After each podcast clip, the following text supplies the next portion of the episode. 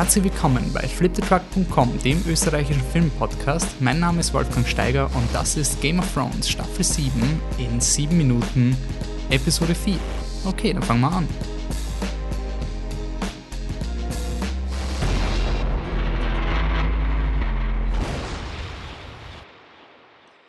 Ja, hallo, wir kennt das Programm mittlerweile. Wir haben quasi Halbzeit, vierte Folge Game of Thrones, Staffel 7, Episode 4, The Spoils of War.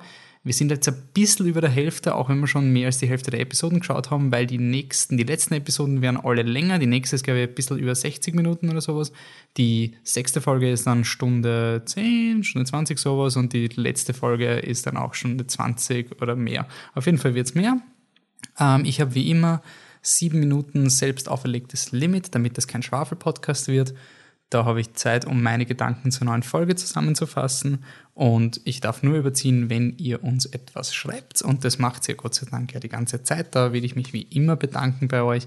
Also super Diskussionen. Ich freue mich jede Woche auf den Dienstag, wann da die Diskussionen abgeht. Weil ihr habt einfach komplett andere Ideen. Taugt mir einfach, dass wir da was anders sehen, dass wir da schauen können, Erfahrungen austauschen. Deswegen kommen wir gleich zu meinen sieben Minuten Redezeit zu Game of Thrones, Staffel 7, Episode 4, The Spoils of War und wie immer Spoiler Alert. Ja, und da fangen wir gleich mal an mit der Doppeldeutigkeit, wenn man die Folge das zweite Mal schaut. Die Jamie-Geschichte fängt gleich mal an mit einer Diskussion über Gewicht, was einen nach unten zieht. Ist natürlich doppelt lustig, wenn man die Folge schon kennt und weiß, worauf es hinausläuft. Ich finde die Frage über Brons Loyalität interessant. Er redet die ganze Zeit von einem Castle, dass er ein Castle bekommen will. Heißt das, dass der Bron die Seiten wechselt oder war das eher so dieses, ja, ja, er ist ja ein voller Gauner, der Bron, der macht es ja nur fürs Geld, nur fürs Geld, damit es dann am Ende von der Folge überraschender ist, wenn er den, Tier, äh, den Jamie rettet. Äh, in beiden Fällen finde ich es okay. Ich hoffe, also ich fände es okay, wenn der Bron quasi den Jamie wegwirft. Ich verstehe es aber auch, dass die, Se die Serienautoren den, die Figur mittlerweile so lieb gewonnen haben, dass sie ein bisschen weg von den Edges gehen. Ich hätte es halt cooler gefunden, wenn der Bron ein bisschen nicht so hero-mäßig ist, aber er war eindeutig der Hero in dieser Folge. Gut, gehen wir zu Cersei. Die Cersei hat jetzt das Gold bekommen. Das ist ein bisschen unverständlich, in der, nicht missverständlich in der Folge. Also die Danny jagt das Essen in die Luft. Das Gold ist aber schon in King's Landing. Das heißt, die Schuld bei der Iron Bank ist beglichen, was ich nicht glaubt. Die eigentlich glaubt, dass die Cersei jetzt deppert dasteht. Aber sie hat die Golden also sie hat die die Iron Bank bezahlt und jetzt will sie die Golden Company anheuern, was ich voll geil finde, weil es zeigt halt irgendwie, dass Westeros mittlerweile ziemlich marod ist und halt einfach keine Ressourcen mehr hat und deswegen müssen sie auf andere Ressourcen zurückgreifen. Die Golden Company, die ist in Essos, die schon mal erwähnt worden in der Serie, aber nie wirklich groß, wenn immer nur so Handwaving-Dinge, die hat der Stannis wollte sie schon mal, ist ihm der, der Davos hat dem Stannis vorgeschlagen, er kann die Golden Company kaufen und so weiter. Ähm, da gibt es eine eigene Buchstoryline, die aber nicht passieren wird. Ich bin eigentlich, ob sie was daraus machen oder ob das nur quasi die Rechtfertigung ist, warum die Cersei jetzt noch immer eine Armee hat, nachdem sie jetzt einen Großteil ihrer Armee verlieren wird. Springen wir nach Winterfell. Ich will ja nicht sagen, ich will ja nicht angeben oder, oder euch sind's, ne? aber der Dagger kommt wieder vor, das Messer aus der, aller, aus der zweiten Episode ist wieder da. Jetzt ist die Frage, was machen die Autoren aus dem? Also ist es, ihr eigentlich glaubt, dass es so laufen wird, dass der Dagger also dieser, dieser Dolch aus Valyrian Steel das Beweismittel gegen den Littlefinger ist, dass sich herausstellen wird, Littlefinger wollte den Bran umbringen, um diesen Krieg zwischen Lannisters noch anzustacheln äh, und Starks in Staffel 1 und dass dann die Arya den Littlefinger mit dem Dagger umbringt, quasi auch so symbolisch aufgeheißt von der Sansa, Littlefinger wird durch seine eigenen Waffen getötet. Wenn es den Bran aber direkt gibt, das hat mir ein bisschen so überrascht, so okay, ist der Dagger was anderes? Plus ist es die Frage, der Bran fragt ja, who it belonged to. Und die Frage ist halt wirklich, ob er von diesem Assassin redet oder ob es wie man anders ist. Und da habe ich im Internet eine ziemlich coole Spekulation gelesen, dass es sich vielleicht auf Rhaegar Targaryen beziehen könnte, also auf den Vater von Jon Snow, ob das wieder dieses Ding ist, was irgendwie zurückkommt. Ähm, aber sie haben es halt wirklich auch betont, warum sollte ein ein, irgendein Assassin, irgendein Standardtyp einen Valyrian Steel Dagger haben und dass es irgendjemand reicher will Brand tot sehen. Und wenn es nicht der Littlefinger ist, wer war es dann, wenn es der Littlefinger ist? Warum gibt er dem Brand dann irgendwie ähm, Sachen, die ihn irgendwie verraten könnten? Und ähm, ja, ich finde es irgendwie, find's irgendwie cool, dass der äh, Bran von jedem etwas weiß. Also er sagt zu jeder Person, auch wenn es manchmal unkomfortabel ist, er sagt ihnen Dinge, die nur diese Person wissen kann. Und damit etabliert er quasi sein Wissen. Das finde ich ganz cool. Ich finde den Callback zu Staffel 1 ganz cool, wo die Arya zurückkommt, nicht erkannt wird. Das ist genau die gleiche Situation wie in Staffel 1, wo sie bei King's Landing rein will und sagt, sie ist Arya Stark und keiner glaubt ihr. Das ist eine nette Spiegelung. Äh, und speaking of Bad Actors, in Episode 1 haben sie alle über den, den Ed Sheeran aufgeregt, das wäre der worst actor ever. Und das ist jetzt so ein Beispiel für Game of Thrones Extras. Also Nebenrollen, das waren wirklich nicht die besten Schauspieler. Warum ist da ein Shitstorm über den Ed Sheeran kommen? Okay, ich glaube jetzt, dass der Bran irgendwie eine Vision von Eastwatch haben wird, weil wir wissen ja, der Hound geht dorthin, hat eine Vision gesehen, der Tormund ist auch dort und ich glaube, das ist quasi jetzt der nächste Schritt, dass jetzt wieder ein bisschen Ice-Zombie-Action kommen und dass, dass der John ich weiß nicht, ob er einen Raven kriegt oder ob der Bran ihm quasi eine Vision direkt schickt über sein Internet, also sein, sein Baum-Internet.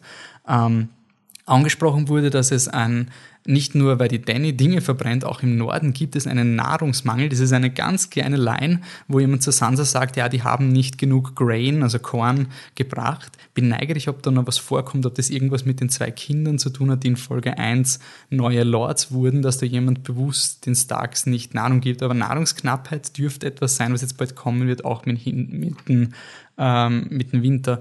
Ich muss sagen, mir hat die Folge nicht, bis aufs Finale habe ich es gefunden, was die schwächste Folge bisher. Es war ein bisschen zu Fanservice, auch der Kampf Arya gegen Brienne. Das war mir ein bisschen zu cool. Das war mir ein bisschen zu ähm, Fanfiction. Jetzt müssen wir mal eine coole Kampfszene haben und so. Aber was man schon sagen muss, die Arya, sie kämpft immerhin besser als die Sand Snakes. Es sind weniger Schnitte als bei den Sand Snakes, auch wenn es viele Schnitte gegeben hat. Und ja, Maisie Williams ist wieder mal Linkshänderin in der Szene, auch wenn sie original recht Rechtshänderin ist. Da freuen sich Buchfans natürlich drüber, weil Arya ist Linkshänderin. Mir ist eigentlich recht wurscht, aber nett, wenn man sieht, dass Schauspieler was sich dabei denken. Der Fion ist zurück und der Patrick wird wahrscheinlich recht haben mit der Rettungsaktion. Ja, das heißt, ich glaube mal, dass der Fion zu den Iron Islands gehen wird, weil die sieht man die ganze Zeit auf der Landkarte, diese Staffeln, sie sind noch nicht vorkommen. Vielleicht kommt da was, ich, ich weiß es nicht. Ich, ich lasse mich da überraschen, ich bin ein bisschen, hm.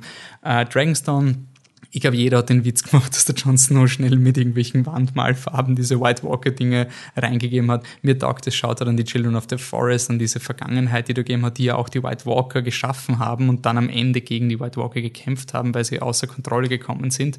Ähm, John und Danny, hm, also es wird wahrscheinlich auf eine Liebesgeschichte hinauslaufen. Ich lasse mich da mal überraschen. Und das muss man am Ende von der Staffel immer revidieren. Das habe ich oft, dass ich über Game of Thrones manchmal Dinge einfach nicht mag, bis ich quasi am Ende von der Staffel sehe, worauf sie hinaus wollten und dann machen diese Szene mehr Sinn. Ich bin halt einfach kein Fan von Don, John und Danny. Ähm, und äh, ja, ich finde diesen Bruch, der angekündigt wurde mit Tyrion und Danny, ganz interessant, weil die Danny im Vorwurf, you don't wanna hurt your family. Und ähm, in dieser Folge sieht der Tyrion ja auch, was die, was die Drachen aus lösen am Ende und er ist total schockierend. Ich glaube, das wird auch wieder auf ihn zurückkommen. Ähm, ja, die Schlacht habe ich jetzt nochmal 30 Sekunden. Ich bin froh, dass ihr noch was zu uns reingeschickt habt, sonst wäre es vorbei. Ich finde es lustig, es gibt ja den verpflichtenden One-Shot, der seit Staffel 4, glaube ich, gibt es immer so, also zumindest in 4 und 6 hat es einen One-Shot gegeben, 5 habe ich glaube ich nicht habe ich keinen gesehen. Ähm, ja, der gehört bei TV-Serien mittlerweile hin, hat wieder funktioniert, aber halt ja, ist halt eben das, mittlerweile lenkt es mich schon ab. Ich finde es aber cool, wie der Braun die Umgebung verwendet hat, um sich zu ducken vor den Dothraki im Feuer. Und die sieben Minuten sind schon vorbei. Wie gesagt, es ist unpackbar wenig Zeit. Danke, dass ihr so viel geschrieben habt. So jetzt kann ich ein bisschen überziehen. Ich werde aber trotzdem probieren, dass es eine kürzere Folge wird, weil das war ja auch die kürzeste Game of Thrones Folge, auch wenn es verdammt viel passiert ist. Ähm, eure Kommentare auf Facebook, wie gesagt, ihr könnt uns alle schicken. Facebook, Insta sind wir, Instagram, Flip the Truck und auf Twitter sind wir mit Unterstrichen, Flip, Unterschicht, der Unterschicht, Truck. Contact Flip the Truck, können Sie uns E-Mail redet mit uns. Was die Sophie zum Beispiel gesagt hat, war, als John und Dan in der Höhle waren, hätte ich ihnen gern zugerufen, küssen, Smiley. Wie sie sagt, I will fight for you in the north, dachte ich mir nur, ja. Und dann, if you bend the knee. Woraufhin die Sophie sagt, fuck off. Ja, finde ich ähnlich. Ich glaube, die Danny wird jetzt ein bisschen in so eine, nicht Mad Queen, ich glaube nicht, dass sie Mad wird, aber ich glaube, sie wird jetzt einfach drüber fahren und eben dieses Danny Targaryen Conqueror sein. Und ich glaube, das wird sie sehr unsympathisch machen. Und ich finde es sehr spannend eigentlich. Ich finde es so beeindruckend, diese Staffel. Endlich ist die Danny Storyline spannend. Die Danny Storyline ist derzeit super einfach super, einfach weil sie interagiert mit echten Menschen. Super, super cool, aber ja, die Liebesgeschichte. Hm. Okay, springen immer noch Winterfell.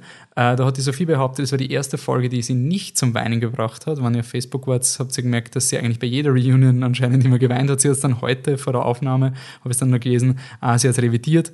Äh, sie hat dann eh geweint. Also sie ist kein, sie ist auch in dieser Folge quasi nicht emotional kalt geblieben. Dieses Darks Reunion, ich finde, es funktioniert einfach voll gut, weil wir haben lange darauf gewartet und sie sind nicht so ultra kitschig. Es gibt immer ein bisschen Spannung, auch zwischen Arya und Sansa, wie sie sich am Anfang nicht umarmen, nicht gescheit und dann richtig. Es ist schon schön. Also ich finde es einfach ein netter Payoff. Ähm, Sophie meint eben, Valyrian Steel Dagger hat jetzt die Arya. Äh, das macht sie eigentlich zu einem besseren Gegner gegen die White Walker. Es ist die Frage, ob das der Free-Eyed Raven absichtlich gemacht hat. Und sind findet es nervig, dass der Brandy nicht sagt, was abgeht. Das gleiche Sentiment hat auch der, der Bernhard, der meint auch, dass der Bran irgendwie weird ist und sie sagen es eh, er ist in der Höhle gestorben ja, schauen wir mal, was sie daraus machen. Ich bin wirklich neugierig, ob der Bran, ich hätte eigentlich geglaubt, der Bran wird total overpowered, aber jetzt, so wie er ist, ist er irgendwie komplett apathisch und ich bin neugierig, was sie dann in verfolgen. Aber ich finde es nicht schlecht, ich finde es eigentlich ziemlich spannend, weil es halt nicht so, äh, weil er dann nicht so emotional ist und ich hoffe, ja, ich weiß nicht, schauen wir, was sie daraus machen. Ähm, dann ist auch äh, Trivia-Effekt von der Sophie, die Sansa sagt in Staffel 5, No one can save me. Ich glaube, ich glaube, es ist Staffel 6, sie sagt, ey, Staffel 5 oder 6, No One Can Save Me, ich glaube, sie sagt zum Jon Snow und da kommt Arya. Also ja, genau. Äh, vielleicht ist ja die Arya, die, ich glaube auch, dass Arya und Sansa sich ganz gut ähm, verstanden haben. Äh, genau, dann lasst mir nur kurz meine Notizen durch. Äh, ah, Bernhard stimmt zu, mit ist sehr berührend. Interessanterweise, er mag das Training von Arya und Brienne und die wuterfüllten Blicke von der Brienne und auch die angsterfüllten Blicke. Ähm, ja, wie gesagt, mir hat es nicht so taugt. Also ich, ich finde es, es war gut gemachte Szene und so. Für mich war es eher so eine Fanservice-Szene. Ich habe es eh auch sehr beeindruckend gefunden, wie viele Figuren mittlerweile in Winterfell sind und wie wenig Locations es gibt mittlerweile, weil alle Charaktere langsam konvergieren und das ist schon cool. So, und dann springen wir zum vorletzten Punkt, nämlich dem, ich nenne es mal das Field of Fire, diese unglaubliche Schlacht, die jetzt wieder mal technische Meisterleistung ist. Ich habe es im Podcast-Post, habe ich ein Video verlinkt, was auf von HBO geteilt wurde. Super geil. Ähm, nach dem Video hat der Patrick gemeint, hört sich an, als wäre das die letzte große Action-Szene dieser Staffel gewesen. Ähm, ich glaube, es gibt halt noch die eine Eis-Szene. Also wird noch die Jon Snow's Ice Adventure geben. Der Bernhard schreibt auch die Größe sicher, aber ich denke, es gibt noch was bei Eastwatch Hard Home 2, der Return.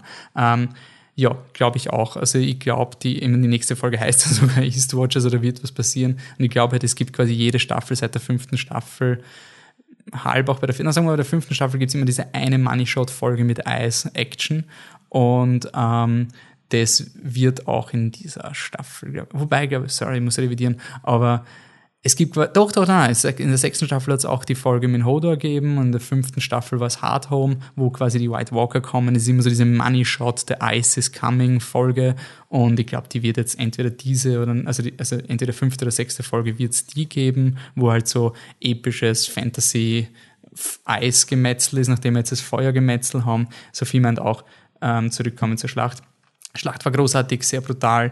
Äh, sie spekuliert weiter, Jamie wird hoffentlich gefangen genommen. Ich würde mich auf ein Wiedersehen mit Brienne freuen. Ähm, es gibt ein paar kontroverse Theorien über den Retter von Jamie. Ich habe es mehrmals geschaut und ich finde, es ist eindeutig Bronn, der sein Castle verdienen will. Äh, ja, ich glaube auch, dass der Bronn ihn rettet. Und also eh, das ist der Einzige, der weit genug springen kann. Ich meine, der Dicken wäre noch möglich äh, der könnte aber mit der Rüstung wahrscheinlich zu springen und wow, ist dieser Bach tief, durch den der Jamie da reitet. Ich meine, ich weiß, sie haben es gezeigt, ist ein breiter Fluss, aber da, da bitte irgendwelche Physiker, die da hören, vielleicht den Master of Whispers, der Georg, ähm, rechnen wir nach, wie, wie schnell, wie stark der, der Braun springen muss, damit er den Jamie weit genug katapultiert, damit er weit genug in den Fluss fliegt, um unterzugehen. Aber ja, ich glaube auch, dass Bronn ist und ich glaube auch deswegen, also es glaubt ja eh niemand, dass der Jamie tot ist. Es wäre auch eine ziemliche Verschwendung. Ich meine, es würde mich überraschen, wenn wirklich tot ist.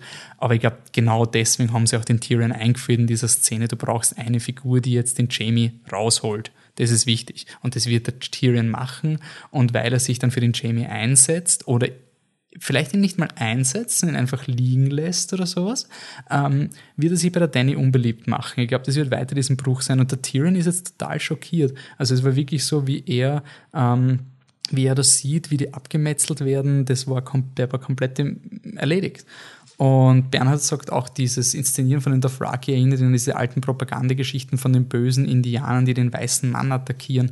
Und ja, so sehen es die Lannisters. Also es ist ja wirklich so, das sind die, die Foreign Invaders und die dann auch noch mit diesem Drachen kommen. Es, ich habe diese Szene so gut gefunden, weil einfach, das schreibt der Bernhard auch auf Facebook geschrieben, es war das erste Mal, dass wir auf beiden Seiten Figuren gehabt haben, die uns interessieren. Ich meine, ich bin jetzt kein Pro-Danny-Fan, aber ich finde die Storyline trotzdem auf eine Art interessant. Und ich war total gespannt. Es hätte einfach alles passieren können. Wird der Braun diesen scheiß Drachen umbringen oder nicht? Ich meine, dass der James stirbt, war klar, dass das nicht passiert, aber trotzdem, es war eine, eine so eine coole Situation, die noch nie bei Game of Thrones war, weil ähm, bei äh, Blackwater war der Stannis zwar auf den Booten, aber ab dem Moment, wo die Schlacht begonnen hat, waren wir auf der Seite von Tyrion, weil die an die Invaders waren Stannis und die und da waren wir auf der Seite von Tyrion.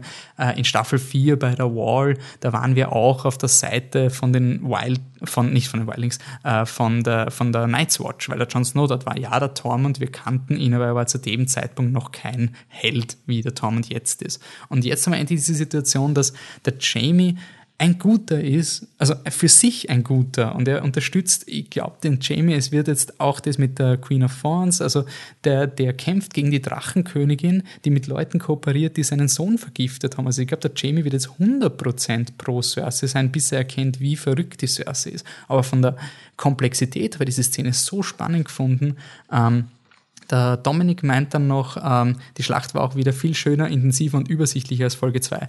Ähm, ich glaube auch, dass es weitaus teurer war als die von Folge 2 und ich glaube, dass deswegen auch die Einsparung, ich meine, wenn man sich die Making-ofs anschaut von Folge 2 mit der Greyjoy-Flotte, eben deswegen, ich, ich vergebe dieser Folge weitaus mehr, weil das war nur so eine Nebenschlacht eigentlich, wenn man sich denkt, wie groß diese Viererfolge waren, das war noch nicht mal das Ende von der Staffel, ist beeindruckend, dass sie nebenbei auch noch diese Seeschlacht und die zwei Schlachten in Folge 3 auch noch, also Schlachten und Anführungszeichen, diese Belagerungen machen am keiner.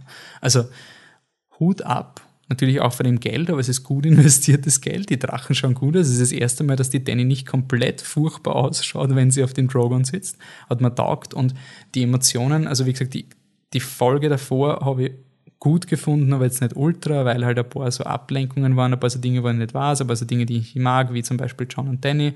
Ähm, aber dieses Ende war super geil, also wirklich cool gemacht, auch von dem, der schockierte Jamie, auch was der Bernhard schreibt, dass der Tyrion sich noch immer um seinen Bruder schert, auch wie der Tyrion reagiert auf dieses Brennen und so, dieses Chaos. Spitze.